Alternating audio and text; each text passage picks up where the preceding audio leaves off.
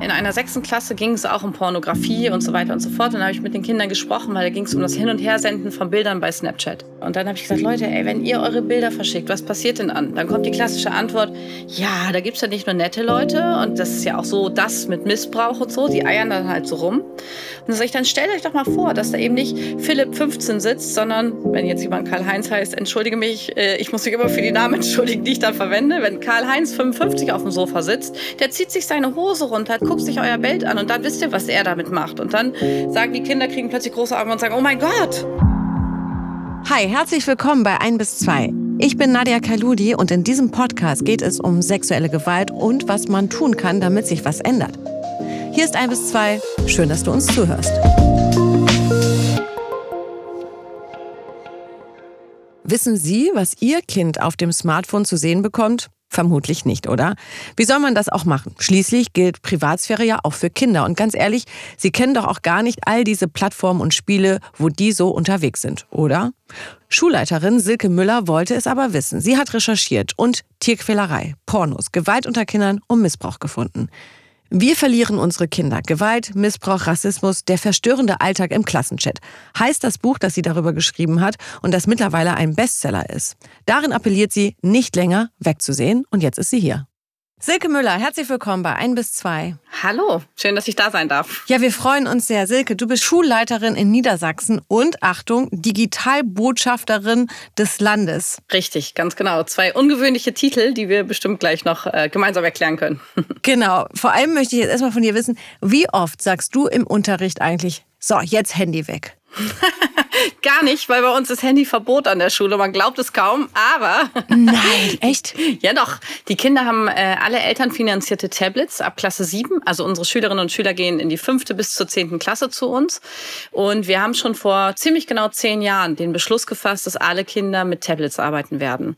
Das hat aber dann zur Folge, dass sie natürlich digital unterwegs sind, aber ehrlicherweise keine Smartphones benötigen. Und das machen wir nicht, weil wir glauben, dass wir die Kinder ganz besonders schützen dann irgendwie vor sozialen Netzwerken und so weiter, sondern weil wir den Kids Anreize geben wollen, gerade in den Pausen und so weiter, da sind auch die Tablets verboten, sich wirklich miteinander zu unterhalten, Freizeit zu gestalten oder auch mal Langeweile auszuhalten. Und das geht trefflich super gut ohne Smartphones. Okay, wow, das ist jetzt für mich komplett neu. Ich meine, ich äh, habe äh, keinen Bezug zu äh, Kindern und Jugendlichen, die gerade in die Schule gehen. Deswegen dachte ich, mein Gott, das ist doch klar, jeder hat ja ja ab, keine Ahnung, gefühlt sechs Jahren oder sieben Jahren schon ein Smartphone. Und natürlich daddeln die dann alle im Unterricht rum. Dass es ein Verbot gibt, war mir neu. Ist es nur in eurer Schule so oder an anderen Schulen auch? Also ich glaube, dass immer mehr Schulen dazu übergehen. Zumindest kenne ich sehr viele, die jetzt auch diesen Weg gehen, weil man immer ja versucht, mit der Zeit zu gehen und viel auszutesten. Und auch wir hatten beispielsweise mal so eine Handyzone irgendwie in der Mittagspause und haben dann immer gedacht, aber warum eigentlich? Wir müssen den Kindern doch echt Anreize schaffen, wie sie Zeit auch mal wirklich im wahrsten Sinne des Wortes analog verbringen. Mhm. Und das hat ganz gut geklappt. Und wir haben vor kurzem neue Schulregeln, also neuen Kanon des oder ein, Übereinkunft sozusagen des Zusammenarbeitens und Zusammenlebens an der Schule entwickelt. Da waren auch die Schüler maßgeblich beteiligt. Selbstverständlich kommt immer mal wieder die Frage, aber das Einverständnis, dass wir sagen, es geht auch ganz ohne, ist für die Schüler auch groß. Und das ist auch da. Und das zeigt einfach, dass es auch so ein Gemeinschaftsgefühl ist, was da wachsen kann. Ich mhm. würde das allen Schulen echt empfehlen. Okay, das hören bestimmt jetzt auch andere Lehrerinnen und Lehrer und denken sich so, ach, vielleicht müssen wir das jetzt mal mit unserer Schulleiterin oder Schulleiter durchbringen. Jetzt kann man sich fragen, warum hat ein bis zwei denn ausgerechnet Silke Müller eingeladen? Es gibt ja nun weitaus mehr und andere SchulleiterInnen in Deutschland. Aber nicht nur, dass du Digitalbotschafterin bist, du hast nämlich auch ein Buch geschrieben. Und dieses dieses Buch heißt Wir verlieren unsere Kinder, Gewalt, Missbrauch, Rassismus, der verstörende Alltag im Klassenchat. Das ist ein Buch, worüber wir mit dir sprechen wollen. Jetzt muss ich aber fragen, wenn du ein Buch darüber schreibst, ja, was in Klassenchats so los ist, woher weißt du das denn, wenn es Handyverbot an eurer Schule gibt? Aha. Also, dass die Welt der Netzwerke sich entwickelt hat, wissen wir ja alle irgendwie. Ne? Angefangen von, was weiß ich, damals Facebook ist übrigens für die Kinder das Netzwerk der alten Leute. Also, wenn Sie das da draußen jetzt hören und Sie haben noch Facebook, dann wissen Sie ab heute, Sie sind alt. Äh, dann die Entwicklung von Instagram und schließlich WhatsApp, Snapchat, TikTok und Co. Da war es tatsächlich so, dass gerade in den Anfängen Kinder kamen und sagten, gucken Sie mal, was hier einer in den Klassenchat geschrieben hat, gucken Sie mal, da hat einer ein Instagram-Profil von mir gefaked und so weiter und so fort. Das waren für mich, so ich sag mal, datiert auf 2015, 16 die Anfänge, dass wir sehr, sehr massiv mit dem, was im Netz eben nicht gut läuft, konfrontiert wurden. Und die ähm, Schülerinnen und Schüler haben sich oftmals hilfesuchend an uns gewandt. So, daraus ist entstanden, dass wir näher hingucken mussten und nicht nur in Prävention und nicht nur, hey, was ist da eigentlich los und lass mal ein bisschen Aufklärung machen, sondern was ist die echte Lebenswelt der Kinder und Jugendlichen. Wir haben dann 2018, 19 eine sogenannte Social Media Sprechstunde ins Leben gerufen auch mit dieser Begrifflichkeit, um den Kids auf Augenhöhe zu zeigen, pass mal auf, wir sprechen hier über euer Thema.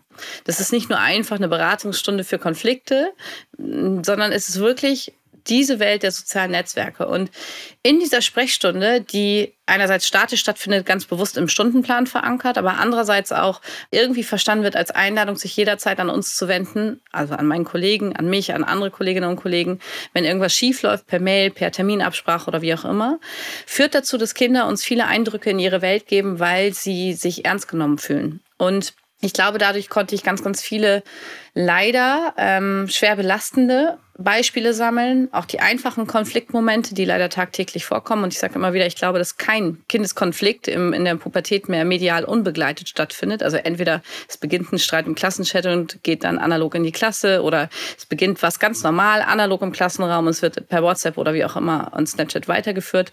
Oder es gibt so eine Rangelei auf dem Schulhof und die wird selbstverständlich gefilmt. Also es gibt eigentlich nichts mehr ohne. Und äh, das sind dann möglicherweise noch die harmloseren Konflikte. Aber all das hat sich im Laufe der Jahre so angesammelt, gesammelt, dass ich dann irgendwann angesprochen wurde, weil ich mit diesem Thema digitale Ethik sehr, sehr ja, bundesweit im Grunde unterwegs bin, darüber nicht ein Buch schreiben möchte. Und das habe ich dann getan, um aufzurütteln. Okay. Du hast eigentlich jetzt gerade schon das Hauptthema angesprochen, und zwar die digitale Ethik. Du sagst von dir selbst, ich möchte nicht das Handy verbieten, sondern wir brauchen einen anderen Umgang damit. Das wollen wir heute mit dir ein bisschen tiefer erkunden, vor allem weil, wie in deinem Buchtitel ja schon erwähnt, geht es um Gewalt, Missbrauch und Rassismus. Wenn man sich dahingehend eine Kriminalstatistik aus dem Jahr 2022 anschaut, dann sieht man, dass es einen sehr, sehr starken Anstieg gibt bei Kindern und Jugendlichen, was eben Kriminaldelikte betrifft. Siehst du einen Zusammenhang unter diesen Delikten in Bezug auf unser oder das Konsumieren von digitalen Inhalten von Kindern und Jugendlichen? Ja, sehe ich eindeutig. Und zwar möchte ich das an zwei Dingen festmachen. Das eine ist natürlich, dass dieser Vorwurf, nur weil man, nur in Anführungsstrichen, weil man Gewaltvideos sieht, wird man nicht automatisch ein äh, gewaltvoller Mensch. Das ist ja so, wie wir Horrorfilme früher gesehen haben oder Splatter-Movies an sich, ähm, haben wir ja auch nicht irgendwie eine Verrohtheit gespürt. Aber ich glaube, dass die Masse des Konsums und des Contents, was auf Kinder zutrifft, stelle ich zumindest fest, dass wir parallel damit auch eine Veränderung des Verhaltens von Kindern und Jugendlichen erleben. Das heißt, eine verrohte Sprache in den Klassenchats, wie sie einander begrüßen, wie sie sich einander beschimpfen, wie sie sich auf den Fluren begegnen. Das ist eindeutig für mich ein Zusammenhang. Ich bin kein Psychologe, ich kann das nicht deuten, ich kann das nur feststellen. Das ist das eine. Das andere ist, was ähm, die Kriminalstatistik auch zeigt, dass der Anstieg von äh, versendeten kinderpornografischem Material deutlich höher ist. Und da sind wir jetzt nicht sofort nur in der pädophilen Ecke, sondern man muss verstehen, dass ähm, intime Ersterfahrungen bei Pubertierenden oftmals nicht mehr im Kinderzimmer, dieses praktische, wir knutschen mal im Kinderzimmer und ähm, versuchen uns langsam zu erkunden stattfindet, sondern bevor die Kinder körperliche Berührung haben, haben sie sich schon längst Bilder hin und her geschickt. Und das sind oftmals alles Dinge, wenn die aufploppen, das ist Kinderpornografie und das läuft mit in diese Kriminalstatistik. Und deswegen sind die Ersttäter auch immer jünger. Mhm. Jetzt kann man sich fragen, okay, super, jetzt haben wir doch unserem Kind hier so ein Smartphone gegeben, weil wir als äh, Eltern, als Erwachsene sagen, wir wollen uns der digitalen Bildung und dem digitalen Zugang nicht querstellen. Ja, das gehört heutzutage einfach dazu. Jetzt wissen wir nicht nur von dir, von dem, was du gerade gesagt hast, sondern grundsätzlich, dass man eben gerade über, über Smartphone, über das Internet unter anderem pornografische Inhalte verschicken kann, dass man Rassismus schüren kann und dass man eben auch sexuelle Gewalt in Chats ausüben kann. Was ist denn jetzt aber der richtige Umgang? Weil auch wenn man jetzt sechs Stunden in der Schule ist oder acht oder fünf, könnt ihr zwar das Handy verbieten, nichtsdestotrotz, wenn man das, äh, euren Schulhof verlässt, hat man ja das Handy wieder in der Hand. Was ist also der richtige Umgang, damit wir nicht gleich diejenigen verstören, die sagen, ja super, soll ich jetzt meinem Kind das Handy verbieten oder was? Das ist tatsächlich die Frage nach dem Pudelskern, wo ich äh, gerade mit vielen Mitstreitern drum ringe. Denn einerseits, natürlich sind wir sehr schnell im Bereich der Prävention, die sich mit Sicherheit verändern und erneuern und modernisieren muss. Aber das ist ehrlicherweise so ein bisschen wie äh, Prävention im Umgang mit gesunder Ernährung. Wir wissen alle, wie wir uns gesund ernähren und sitzen am Ende doch bei irgendwelchen Fastfood-Ketten und sagen, oh, einmal geht, ist ganz geil eigentlich. Und das ist bei Prävention ähnlich. Wenn du bei uns auf den Schulhof gehst, dann wissen die Kinder, was darf ich rechtlich, was darf ich eigentlich moralisch, ist was gut, ist was nicht gut. Und sie handeln trotzdem anders, weil, und da komme ich zum entscheidenden Faktor, das Netz einfach ein völlig anarchischer Raum ist. Selbstverständlich gibt es Gesetze im, oder Medienschutzgesetze und so weiter und so fort. Aber tatsächlich ist ja keiner von uns da, um die Kinder sozusagen algorithmisch zu begleiten. Wenn ich mich als Silke 43 bei TikTok anmelde, kriege ich, ich sage immer so schön Haar- und Schminktutorials oder meinetwegen irgendwie noch äh, nette Reisetutorials im Moment oder irgendwas. Aber mit Sicherheit nicht die Inhalte, die die Kinder bekommen. Das heißt, das ist wirklich so ein Haifischbecken, wo keiner von uns ist. Und der richtige Umgang, ich glaube, der muss auf zweierlei Seiten betrachtet werden. Einerseits muss ich als Elternteil natürlich vollkommen klare Regeln festlegen und in meinen Augen auch mal entmystifizieren, dass ein Handy nicht eben ausschließlich ein Privatgerät ist. Ne? Das, das betrifft jetzt sicherlich nicht die privaten WhatsApp-Chats, aber wenn ich meinem Kind jetzt ein Handy in die Hand drücken würde, ein Smartphone, dann würde ich klar festlegen, das wird abends abgegeben vorm Schlafengehen. Dann liegt es hier und äh, ich habe die Überhand über das Handy, weil in der dunkelsten Zeit passieren ehrlicherweise immer die dunkelsten Sachen. Mhm. Ich würde auch tatsächlich sehr klar festlegen, dass wir vielleicht gemeinsam, liebes Kind, du und ich, mal am Freitagnachmittag die Fotogalerie aufräumen deines Handys, denn auch das ist eben nicht so privat, wie man dann meint. Und ich glaube, ich muss dem Kind von Anfang an klar machen, dass sobald ich online unterwegs bin, eben letztlich nichts mehr privat bleibt, weil ich irgendwas screenshotten und verschicken kann. Das heißt, dieser Mythos Privatsphäre muss aufgebrochen werden. Das ist eben nicht wie Tagebuch. Es ist eben nicht wie sozusagen früher der klassische Brief. Da muss ich dazu übergehen. Da muss ich sagen, hier hast ein Tagebuch, da guckt keiner rein. Das ist nur für dich. Mhm. Da lassen wir Eltern uns, glaube ich, sehr, sehr schnell von den Kindern einfangen und sagen, nein, das ist meine Intims- und Privatsphäre. Das mhm. ist das andere.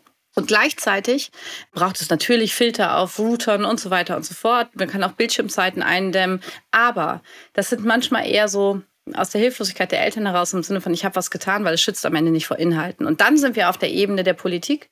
Und es ist mir extrem wichtig zu sagen, wir müssen da mehr einfordern. Denn weder im Jugendschutzgesetz, das mir wirklich auf dem Dorf, wir leben hier auf dem Dorf, sagt, welchen Mutti-Zettel braucht mein Kind, dass es nach 22 Uhr noch auf einer Zeltparty sein darf, wann darf es das erste Bier trinken und wie ist es überhaupt mit Filmen über 18, unter 18 und so weiter. Da ist nichts geregelt. Im Jugendschutzgesetz ist nichts geregelt zum Umgang mit Smartphones. Das wäre für mich der allererste Ansatz. Da könnte auch mal dran stehen, dass ein Smartphone vor 14, ich weiß, das ist illusorisch und mhm. ich bin wahrscheinlich irgendwann most hated person bei den Kindern, nicht zu suchen hat. Gleichzeitig braucht es aber mit Sicherheit auch innenministerielle, also äh, ja im Grunde genommen legislative Änderungen, wo man drüber nachdenken muss, dürfen wirklich alle Inhalte so frei verfügbar sein? Müssen mhm. wir dieses böse Wort Zensur mal wieder in den Mund nehmen? Mhm. Äh, muss man drüber nachdenken, wo man wirklich hin und wieder, ich habe es nach dem Fall, nach dem Mord an der Luise in Freudenberg gedacht, ob man TikTok nicht hätte einfach mal zwei, drei Tage abschalten können für einen ethischen Grundgedanken. Und äh, muss man vielleicht nicht darüber nachdenken, dass man die Anonymisierung verändert? Sprich, jeder kann sich anmelden, jeder kann irgendeinen Namen hinschreiben, keiner weiß die Identität wenn man, ich denke immer so naiv, wenn man einfach mal seinen Pass einscannen müsste, um sich zu verifizieren und zu sagen, ich bin der und der, glaube ich, würden wir viele Probleme lösen. Übrigens auch viele Altersfragen lösen. Und wir hätten nicht mehr dieses Problem mit, ähm, dass ich nicht identifizierbar bin. Ich weiß, dass wir sehr schnell in der Diskussion der Vorratsdatenspeicherung und so weiter wären, aber in meinen Augen wäre es das wert, diese zu führen wenn man wirklich hinguckt. Und in meinen Augen ist es dringend notwendig, dass Politik wirklich die Sache strategisch und äh, möglicherweise auch auf europäischer Ebene angeht. Mhm. Du sagst gerade dieses schöne Stichwort Vorratsdatenspeicherung, aber wenn man das eben vergleicht oder äh, parallel stellt zum Thema Kinderschutz und es sind einfach keine Schutzräume mehr oder waren sie noch nie. Das Internet ist kein Schutzraum und im Internet passiert eben Missbrauch oder ja, eröffnet Missbrauchsstrukturen, die dann eben im analogen Raum stattfinden können. Du willst was sagen, ne? Ich merke das. Ja, weißt du, weißt du das ist, ich, ich würde sogar noch weitergehen. Wir haben, ich habe heute mit einer Kollegin über diese Vorratsdatenspeicherung gesprochen und gesagt, okay, wenn ich doch eigentlich ein relativ rechtschaffener Mensch bin, habe ich kein Problem damit. Ich überlasse überall meine Fußspuren und ich zahle mit einer EC-Karte, ich äh, log mich irgendwo ein, ich bin mit einem Kennzeichen unterwegs auf dem Auto, das äh, mit dem Auto, das Flensburg meine Punkte, bei mir tun sie es auch fleißig sammeln können. Ich habe eine Steuer-ID, dass kein Cent am Fiskus vorbeigeht und so weiter. Das heißt, ich bin ja total transparent unterwegs. Mhm. Und wenn ich doch rechtschaffen bin, mir doch egal, wo meine Daten liegen. Ich muss das mal so klar sagen. Wenn es dem Schutz des Kindes dient. Und ich glaube, dass ich habe ja auch in meinem Buch ganz krasse und leider aber alltägliche Fälle geschildert. Wenn man die sich mal anhört, wenn man dann mal ich habe jetzt mehrere Vorträge gehalten, wo ich auch Screenshots zeige oder Videos zeige, was wirklich bei TikTok los ist, dann kann man sich nicht mehr wegducken. Jetzt für alle Hater, die jetzt sagen, oh nee, ey, Vorratsdatenspeicherung, ja, liebe Silke, da kommst du mir nicht ran, ja, das ist mein Thema und das ist super wichtig. Damit die Leute jetzt auch wissen, warum dir das Thema so wichtig ist, vielleicht kannst du uns, und die dein Buch vor allem nicht gelesen haben, vielleicht kannst du uns ein paar Beispiele mal nennen, warum du da so, ja, so leidenschaftlich gerade drüber sprichst, wie du es gerade tust. Kann ich sehr gerne übrigens an einem ganz aktuellen Fall, den wir selber an der Schule hatten über Pfingsten. Da ist ein Mädchen hat sich, damit geht schon los. Es gibt keine Online-Wache. Das heißt, das Kind kann nicht einen Button drücken und sagen, mir passiert hier gerade was im Netz, kann mal einer irgendwas tun, so wie auf 110 auf der Straße. Ähm, sondern die hat sich dann an mich und meinen Kollegen, der Lehrer, der die Social Media Sprechstunde leitet und auch Klassenlehrer dieses Kind ist, gewandt. Und ich bin so ein Nerd, ich rufe halt leider auch ständig meine Mails ab und bin immer viel zu süchtig irgendwie unterwegs. Und hat wirklich mit dem Betreff geschrieben, ich brauche dringend Hilfe. Und das hat sie dem Klassenlehrer geschrieben und kurze Zusammenfassung. Sie wurde über Snapchat von jemandem angeschrieben, schon vor einiger Zeit, mit dem sie sich leider auch getroffen hat. Das heißt, bei Kindern setzt es aus, wenn sie ihnen geschmeichelt wird und so weiter und so fort. Und die denken dann nicht mehr nach. Ob man jetzt sagt, ja, aber wie können die Kinder das tun? Das sind Kinder. Und dieser Mann hat beim ersten Treffen, das leider auch mit sexuellen Handlungen zu tun hatte, sprich das Mädchen hat sich bei ihm auf den Schoß gesetzt und er hat dann äh, Fotos vom Gesäß gemacht, wo er die Hand sozusagen in die Hose führt, hat von ihren Brüsten Fotos gemacht, ohne dass sie das wusste, hat ihr diese Aufnahmen geschickt und hat parallel gesagt, ich schicke das deinem Vater, ich schicke das deiner Schule, ich schicke das allen, wenn du dich nicht ein zweites Mal mit mir triffst und dich entjungfern lässt von mir und diverse Sexualpraktiken durchgehen lässt. Und sie hatte ganz, ganz große Panik, insbesondere vor ihrem Elternhaus, dass sie gedacht hat, okay, irgendjemand muss mir helfen. Ich bin dann nachts zur Polizei in Absprache mit meinem Kollegen, weil das Kind hat alles richtig gemacht, die hatte Screenshots gemacht. Ne? Wir konnten das alles belegen. Und am Ende sind wir ähm, zur Polizei gegangen und das wurde dort gut aufgenommen. Und diese eine Polizeistation konnte wirklich die Identität des Snapchat-Users, weil alles war über Snapchat, über verschiedene Wege herausfinden und hat dann gesagt, naja, wir werden da heute Abend noch am Bett stehen, mit Sicherheit, und die Geräte einkassieren. Passiert ist das fünf Tage später, weil das nämlich von einer Polizeistation an die nächste ging und der nächste aufnehmende Beamte hat gesagt, das ist doch nur im Internet. Dann soll das Kind doch mal das Gerät ausmachen, dann wird schon nicht so schlimm sein. Ende des Liedes, die haben sich ein zweites Mal getroffen. Ob es zu sexuellen Handlungen kam, ich kann es nicht sagen. Das Kind hat gesagt nein, aber sie hat sich im Wissen der Polizei ein zweites Mal getroffen. Worauf will ich da raus? Das sind Fälle, die passieren tagtäglich, wenn wir nicht sofort nachverfolgen und zurückverfolgen. Es gab gerade den Fall der Gerichtsverhandlung in Gießen. Parallelfall, wo ein Mann sein Opfer dann umgebracht hat nach sexuellen Handlungen. Auch die hat sich aus Angst ein zweites Mal getroffen. Das heißt, wir sind bei Cybergrooming. Wir sind aber auch sehr schnell, du fragst nach mehreren Fällen, bei solchen Dingen wie dass da Videos durchs Netz gehen. Ich glaube, jeder hat es im Moment ähm, mitbekommen, dass eine Babykatze in einen Mixer gesteckt wurde. Dieser Mixer wird betätigt. Die Katze ist am Ende nicht tot. Man sieht das Glas klar und wird dann sozusagen in die Mikrowelle gesteckt. Das ist widerlich. Alle Schüler unserer Schule kannten dieses Video. Es geht also um Foltervideos. Es geht um unglaubliche Pädophilie. Also das, was da wirklich durch TikTok zum Teil ähm, wandert. Ne? Wie Kinder sich da darstellen, unbedarft, arglos manchmal auch. Was sie für Nachrichten bekommen, wo man genau weiß, das ist mit Sicherheit nicht Philipp XII, der da jetzt schreibt, sondern ganz anders. Das sind Fälle, wo nicht nur die psychische, sondern auch die physische Gesundheit unserer Kinder gefährdet ist oder ohnehin sozusagen Kinder nicht mehr ungefährdet sind und teilweise um Leib und Leben fürchten müssen. Und ich weiß nicht, ob wir, und da hast du genau recht, die Hater gibt es. Und ich bin auch viel zu naiv, immer zu sagen, ne, lass uns mal diskutieren darüber. Es gibt doch bestimmt mehr Wege. Zum Beispiel bei den Vorratsdatenspeicherungen. Ich glaube aber nur zumindest sollten wir über Dinge, über mögliche Wege diskutieren. Überhaupt mal wieder, um das Netz sicherer zu machen. Mhm. Ich lasse mich auch gerne von anderen Wegen überzeugen. Aber ich habe halt zu wenig Ideen, zu wenig Kenntnis, vielleicht auch technischer Art, was man tun kann. Ich glaube nur, wir müssen für die Kinder ins Gespräch kommen.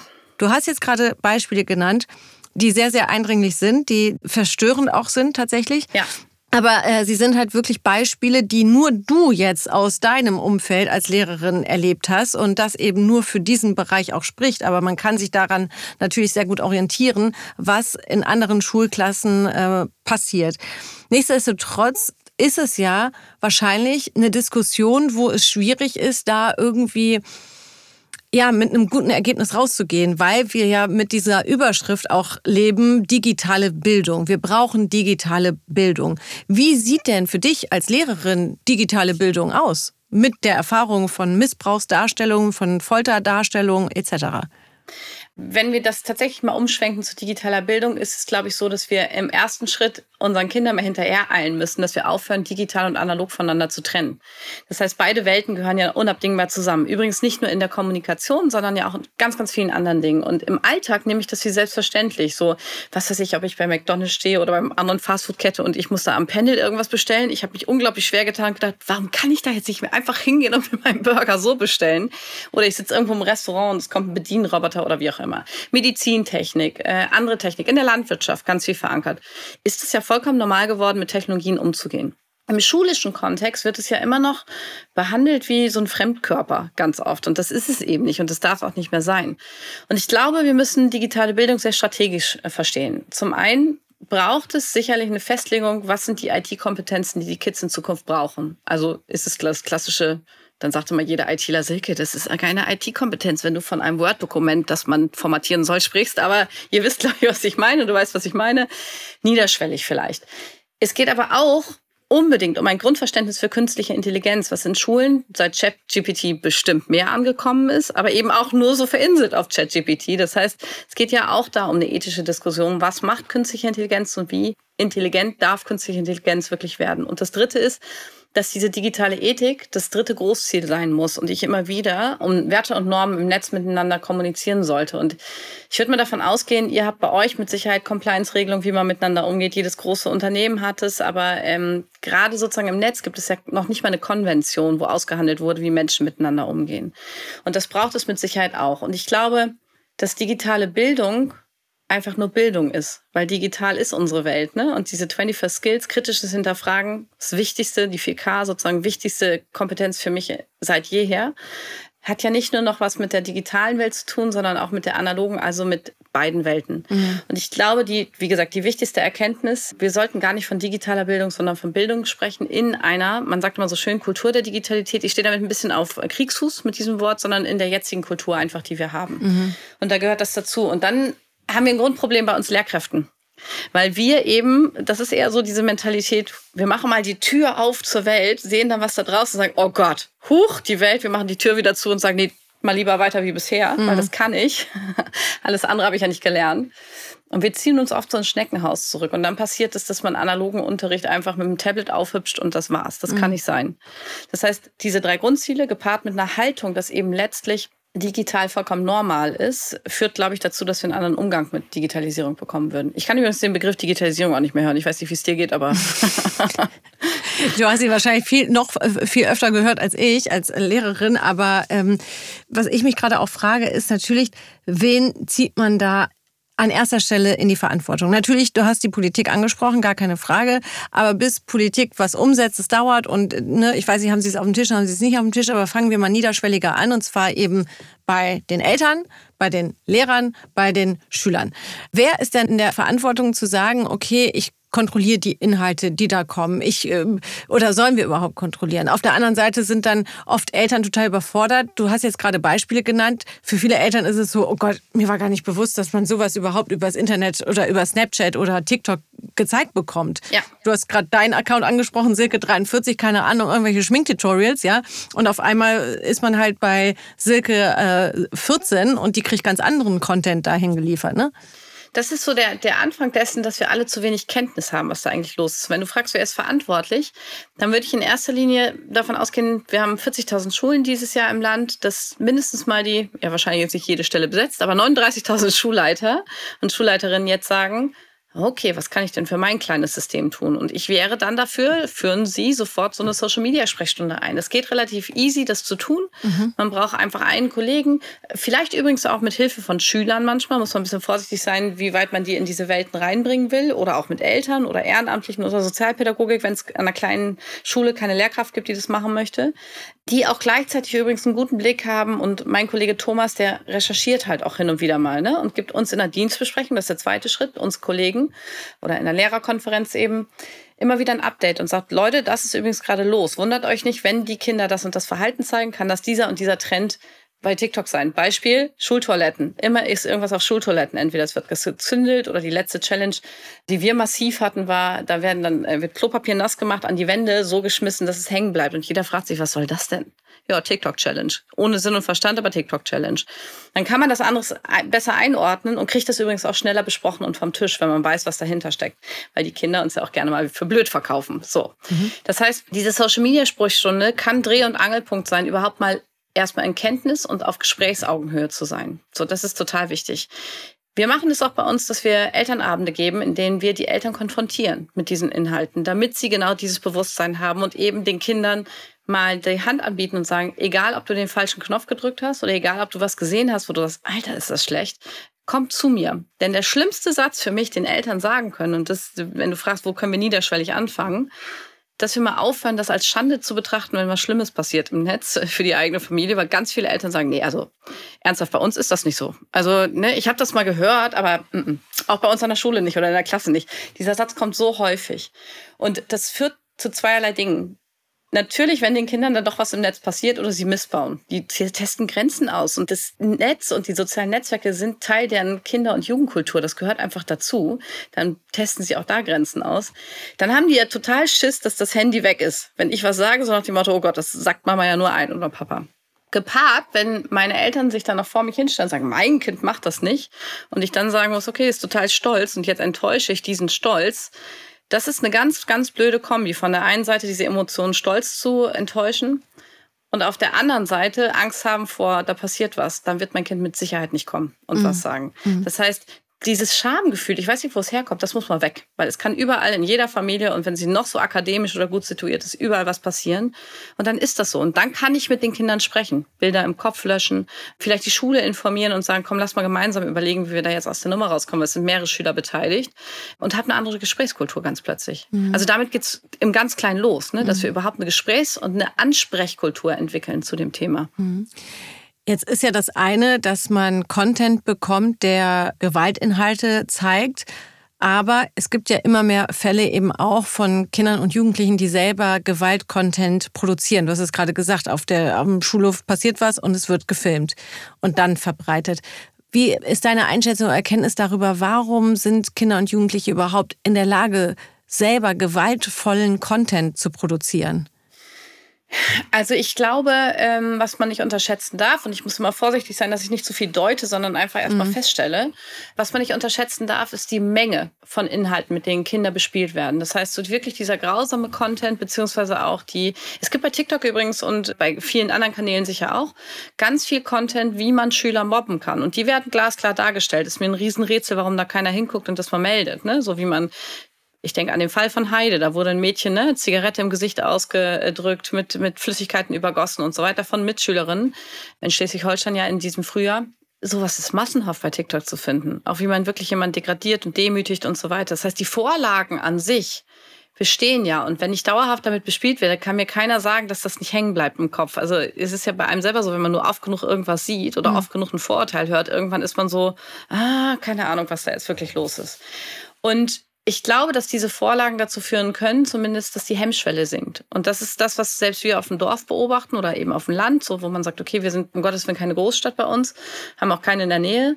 Aber wir sehen eben trotzdem so eine, ja, Herabsetzung der Hemmschwelle dessen, was man sich sagt, dessen, was man sich antut und wie man miteinander umgeht. Und auch dieses klassische Mobbing gab es immer, gar keine Frage. Die Qualität und die Menge dessen ist allerdings eine andere geworden.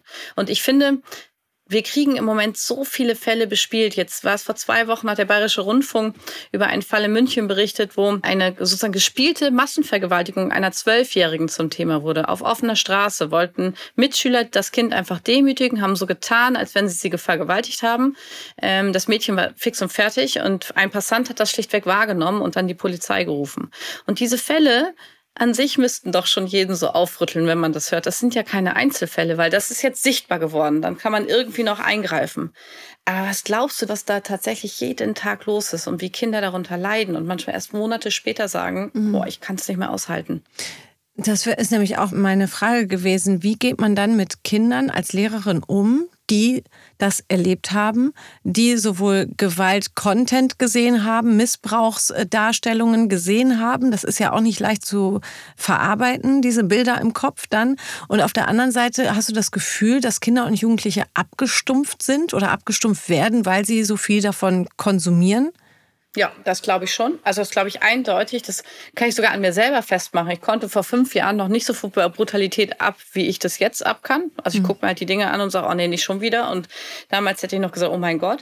Kann ich auch irgendwie schlecht einordnen. Ist das eigentlich jetzt gut? Ist das eine gewisse Art von Resilienz, dass ich tatsächlich einen Abwehrmechanismus ähm, entwickle und das nicht mehr so an mich ranlasse? Das kann ja bei Kindern auch der Fall sein. Mindestens aber, glaube ich, müssen wir da sehr differenzieren, wie die Kinder mit ähm, diesem Konsum umgehen. Es gibt ja die, die kommen sofort und sagen, boah, nee, oh, guck mal, boah, nee, was da passiert ist. Dann habe ich die größte Chance, mit den Kids zu reden und zu arbeiten, sofort. Oder ich sehe zum Beispiel, jemand ist irgendwie traurig, zurückgezogen und ich kann mal so anfangen, mit den Kindern zu reden und krieg dann vielleicht was mit. Die Kinder, die ganz viel mit sich selber ausmachen, so einen Schein wahren und man nicht weiß, was ist in deren Köpfen los, das sind für mich die gefährdendsten. Die haben oft zu Hause niemanden, über die müssen wir eben auch sprechen, die kein stabil. Wir reden immer über die Eltern, aber für manche Kinder gibt es gar nicht die Eltern. Mhm. Die haben halt niemanden, den sie ansprechen können. Und ich glaube, die Grunddramatik ist, wenn ich das so erlebe, wenn ich an diese Kinder denke, denen solche Sachen passieren. Wir greifen ja erst dann ein, wenn was passiert ist. Und die Kids haben dieses Trauma überlebt. Und dann kann man echt nur mit großer therapeutischer Arbeit manchmal ähm, miteinander arbeiten. Ob man das jemals wieder so richtig gelöscht kriegt aus dem Hirn, glaube ich nicht. Das ist einfach da. Und das macht mir unfassbar große Sorge, was das für eine Bedeutung für spätere Leben hat. Mhm. Für Unbeschwertheit, für Glück in Kindheitstagen und so weiter. Mhm.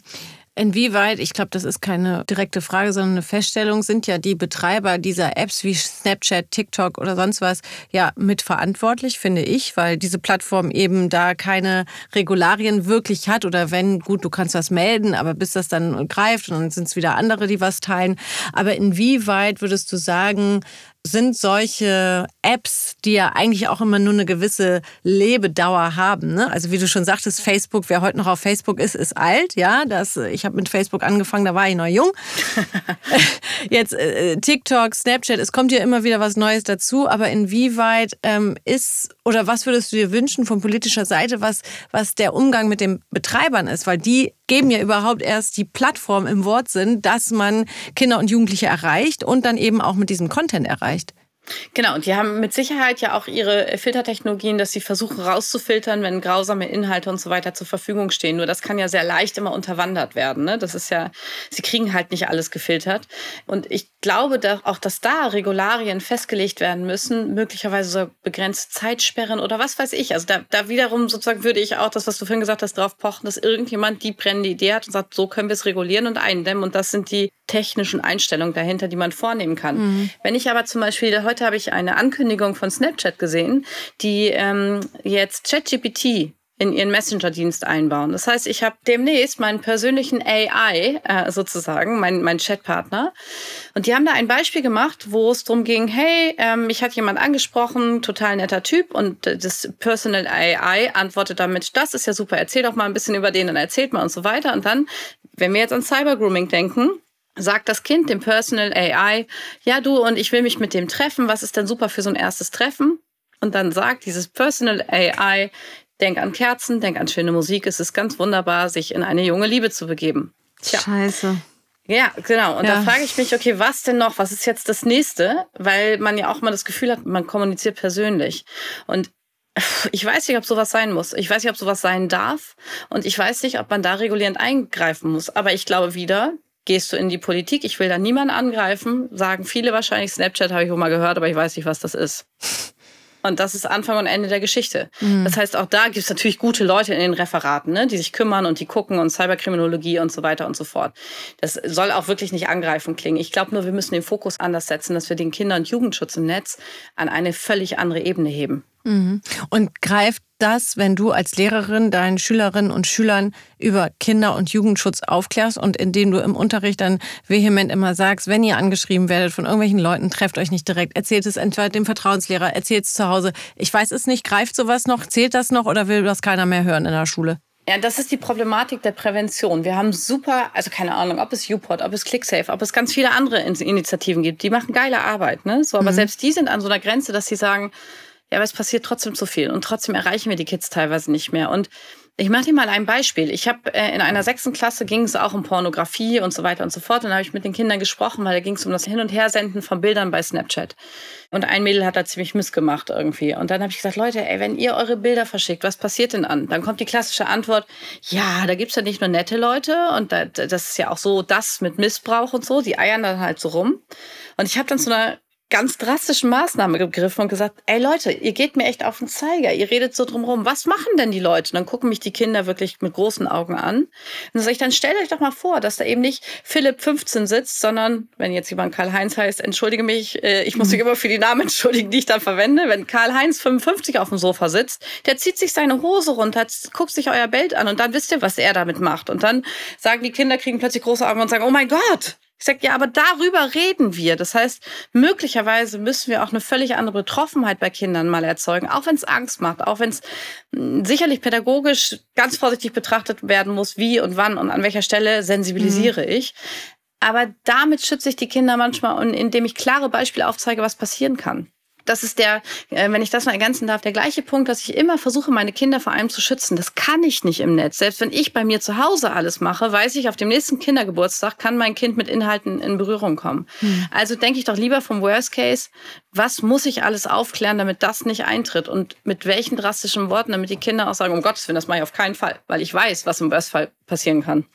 Ich weiß, was, glaube ich, auch jetzt im Worst Fall passieren kann. Und zwar, dass viele Leute sagen, sag mal, ist bei Frau Müller eigentlich noch alles in Ordnung? Ja, dass die jetzt sagt, ja. hier, ich soll meinem Kind also erzählen, dass Karl-Heinz sich da im Wortsinn einen runterholt auf dein Bild. Ja, so. genau. Da werden jetzt viele Eltern sagen, nee, die, also das geht uns hier zu weit. Wir möchten nicht, dass unsere Kinder überhaupt damit in Berührung kommen, dass eine Lehrerin, ja. ne, gibt es super viele Eltern, die jetzt sagen, stopp, das geht mir zu weit. Wie geht man da im besten Fall um? Indem ich immer wieder sage, das können Sie gerne machen, diese Haltung des total überschützen. Aber dann setzt man den Kindern eben sehr, sehr große Gefahren aus. Bei mir war es auch eine Entwicklung, dahin zu kommen. Und das ist sicherlich nicht die Art der Prävention, die ich will. Mhm. Aber wenn ich alles gemacht habe und solche Fälle treten trotzdem auf, ich muss mein Kind irgendwie wirklich bestmöglich schützen. Das bedeutet auch, dass ich sie sozusagen, dass ich mal auch da Begriffe wie Pornografie und so weiter entmystifiziere und sage, was bedeutet das und das besprechbar mache und sage, was ist normale Sexualität, was ist angemessen. Ich, ich würde gerne diese Eltern, die dann immer so, das ist kein Überbehüten, das ist natürlich ein Beschützen wollen, ne? Ganz klar, das verstehe ich auch. Aber ich würde sie so gerne wachrütteln und sagen, gucken Sie sich die Bilder an, die Ihre Kinder möglicherweise sehen. Gucken Sie sich an, wer sie demnächst anschreibt bei Snapchat, bei irgendwelchen Spielen und so weiter und so fort und wie Kinder dann reagieren. Das muss doch mein ureigenster Sinn sein, mein Kind vor all dem zu schützen. Das bedeutet auch, dass ich im Zweifel dann überlegen muss, wenn alles nicht mehr wirkt, was ist dann der nächste Schritt und was ist die Welt da draußen wirklich geworden? Das, die darf ich ja nicht verschweigen. Diese Welt gibt es ja nun mal leider. Ne? Und die mhm. haben wir ja, wir Erwachsenen, ermöglicht. Und wenn du mich fragst, was sagst du den Eltern, dann sage ich, bitte, bitte steigen Sie mit mir in den Ring, steigen Sie mit allen anderen in den Ring, die dann auch eine krasse Auffassung haben, aber schützen wir bitte zusammen die Kinder. Es ist ja nichts Böses, es ist auch nichts Verrohendes, mhm. sondern es ist wirklich ein Schutz, den wir versuchen zu gehen. Mhm. Denn das, was ich tagtäglich sehe, das, was mir Kolleginnen und Kollegen schildern und auch Schüler schildern, und übrigens, ich habe für acht deutsche Auslandsschulen in Amerika gerade einen Vortrag gehalten, Washington DC und Umgebung. Die erzählen genau das Gleiche und haben tatsächlich die gleichen Probleme vor der Brust mit den gleichen Plattformen, mhm. den gleichen Entwicklungen und Fällen. Da muss man wirklich hingucken und sagen, wir müssen uns alle mal ein bisschen wachrütteln und sagen, die Welt ist nicht mehr die der Püppchenhäuser und Autorennen. Das ist leider vorbei. Boah, Silke, ey, ne? Jetzt hast du aber hier echt was losgetreten, auch in mir, wo ich mir denke, puh, weil ich habe Lehrerinnen und Lehrer in meinem bekannten Freundeskreis und ich kriege davon irgendwie immer eine Sache so extrem mit. Die Eltern sind so ein bisschen auch beratungsresistent, ja, und denken sich so, also ganz ehrlich, nur weil jetzt Sebastian meiner Tochter dieses Video geschickt hat und meine Tochter es weitergeschickt hat, weiß ich nicht, warum ich jetzt hier sitze. Das ist bitte Ihre Aufgabe als Lehrerin oder als Lehrer, dafür zu sorgen, dass Sebastian so eine Videos erst gar nicht rumschickt. Ja. So, was macht man da, ne? Also. Das ist, also ich sag mal so, wir sind dann in der Helikopter-Diskussion mhm. quasi bei den Eltern. Auch das muss man besprechbar machen. Ich sag den Eltern, aber aber übrigens unserer ganzen Gesellschaft immer wieder, wir, wir Erwachsene sind die schlechtesten Vorbilder im Netz. Es geht los mit übrigens WhatsApp-Gruppen zwischen Eltern. Wie manchmal wir Lehrer da hin und her gejagt werden. Ne? Wenn man sagt, der hat in Mathe wieder das und wieder geschimpft wird und jemand auch äh, mhm. demontiert wird letztlich, muss man sich überlegen, ob es richtig ist, wenn ich mich darüber aufrege, wie Kinder miteinander schreiben, weil die sowas oftmals ja auch mitbekommen. Und Aufgabe von Schule ist es mit Sicherheit, auch Probleme am Nachmittag und in der Nacht als die sozusagen von der Schule zu lösenden Herausforderungen anzunehmen, weil die Kinder, sobald sie miteinander in Interaktion sind, ist es auch Sache der Schule. Ist meine ureigenste Einstellung. Ich kann nicht sagen, nur weil es 17 Uhr ist und das mit Schule nichts mehr zu tun hat, geht Schule nichts an. Das geht nicht. Gleichzeitig müssen Eltern aber auch an der Stelle sagen, okay, äh, das ist jetzt vielleicht mal in der Schule passiert oder wir haben einen Fall, obwohl die Prävention gehabt haben und so weiter die Frage muss mal sein, wie kriegen wir es zusammen hin? Ich mache für mich immer so ein Bild auf am Anfang des Sommers, wenn die Kinder wieder aus den Sommerferien kommen und die Fünftklässler bei uns eingeschult werden, sage ich ganz gerne immer, stellen Sie sich bitte vor, wir sind in so einem Ruderboot und da sitzen Sie als Eltern, wir als Lehrer, nur die Kinder, um sportliches Training zu haben. Schwimmen bitte brav hinterher, aber wir geben die Richtung an im Boot. Sobald das sich verändert und sobald ich sozusagen immer meinem Kind zur Seite springe, am besten Fall in der Schule anrufe, während das Kind noch daneben sitzt und sagt, wie könnten Sie nur, wie könnte Frau und Herr nur, haben wir für erfolgreiche Erziehung keine Chance mehr. Das kann man drehen und wenden, wie man will. Da kann man Lehrer doof finden, wie man möchte. Und wir sind bestimmt spezielle Menschen. Aber dann haben wir verloren sobald wir uns nicht gemeinsam in einen Raum setzen und sagen, im Grunde wie beim Papst, bis der weiße Rauch aufgeht, wird her gestritten, aber niemals vor den Kindern. Hm. Silke, wir haben heute, glaube ich, ganz viel gewonnen dass wir dich hier als Gast hatten, bei ein bis zwei. Äh, wir reden schon ziemlich lange und wir könnten ewig weiterreden, aber ich würde nur sagen, man sollte sich dein Buch durchlesen und man sollte sich ein paar Worte, die du heute hier losgeworden bist, mal zu Herzen nehmen. Silke Müller, vielen Dank. Ich danke dir. Ja, wenn man das so hört, was Silke Müller jetzt gerade hier alles erzählt hat, da will man doch den Kindern gleich das Handy am liebsten wegnehmen. Aber das geht natürlich auch nicht. Aber ich glaube, was äh, ganz gut rausgekommen ist, ist, man muss drüber reden. Man muss einfach offen darüber reden, was da passieren kann oder zum größten Teil ja auch passiert, über sämtliche Plattformen, welche Inhalte da geteilt werden und dass das einfach nicht korrekt ist. Und man braucht halt einfach den transparenten Umgang damit, dass durch das Smartphone sexuelle Gewalt und Missbrauch stattfinden kann. An dieser Stelle möchte ich mich auch ganz herzlich mal bei euch bedanken, dass ihr uns so treu zuhört und dass ihr auch bei schwierigen Themen dranbleibt. Wenn ihr wollt, dann folgt uns doch gerne, abonniert unseren Kanal und wenn ihr uns persönlich einmal schreiben wollt, dann könnt ihr das natürlich sehr gerne tun. Eine E-Mail könnt ihr einfach schreiben an presse.ubskm.bund.de.